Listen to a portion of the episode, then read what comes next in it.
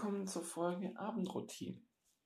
Also, wo ich einfach mal meine Abendroutine dir ein bisschen näher bringe. Wie funktioniert meine Abendroutine? Also, ich höre irgendwann mal auf zu essen.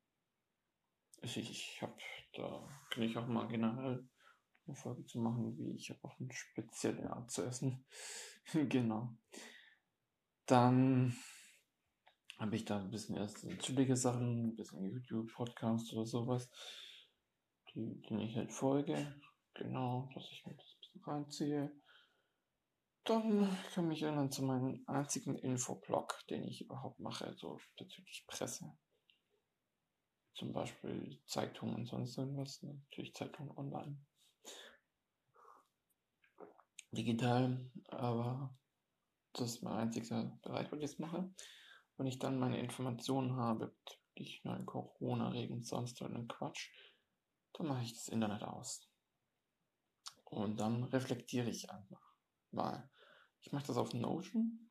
Das kannst du auch mit Blatt Papier machen, auf Evernote, sonst was. Und du kannst ein bisschen ändern. Und ich mache einfach so, ich frage mich zuerst mal, welche drei Dinge sind heute sehr gut gelaufen? Dann frage ich mich, welche drei Dinge sind heute nicht so gut gelaufen? Dann, für welche drei Dinge bin ich heute besonders dankbar? Und wenn es mal mehr sind, dann sind es halt mal mehr. das tue ich nicht so blöd rum. Und dann frage ich mich immer, warum? Warum ist das gut gelaufen? Warum ist das schlecht gelaufen? Und dankbar ist einfach nur noch mal schön anzuschauen. Wenn ich das dann gemacht habe, dann plane ich den nächsten Tag. So grob.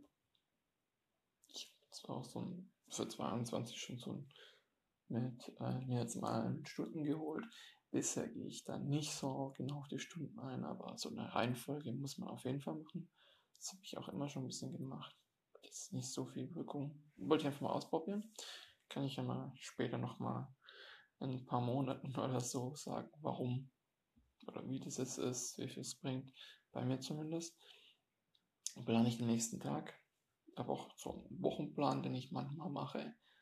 So, so Sonntag oder Donnerstag ist bei mir nicht so ganz strikt bisher. Aber ja, genau. Dann, wenn ich die Planung fertig habe, dann höre ich nochmal manchmal Podcast, lese mal Bücher, mache auch ein bisschen Sachbücher, so ein bisschen, dann meditiere ich ein bisschen danach oder komme so zur Ruhe. Das ist auch nicht das zu 100% immer, aber meditieren tue ich da eigentlich meistens so. Und dann gehe ich ins Bett und schlafe. Und dann ist meine Abendroutine so mal grundsätzlich erledigt. Aber es ist natürlich immer mehr oder weniger. Ich bin da nicht so hundertprozentig, es muss exakt genauso sein. Das ist so der Grundablauf, der einfach funktioniert. Und wenn ich mal einen Tag möchte von Bett dann ist tatsächlich der nächste Tag weniger produktiv. Oder versuche es am nächsten Tag noch irgendwie eine Planung zu machen, aber die wird eigentlich weniger produktiv. Das hängt wirklich sehr viel von der Abendroutine ab. Bei mir persönlich. Das ist jetzt weniger die Podcasts, die YouTube, die ich höre, sondern Reflexion und Planung des nächsten Tages. Ist wirklich so das Zentrale. Und wenn ich einfach mal anfangen würde, wenn du selbst deinem Ziel nicht näher kommst, diese zwei so hintereinander ist wirklich so das Pareto-Prinzip meine Abendroutine. Wünsche Ihnen einen schönen Tag. Ciao.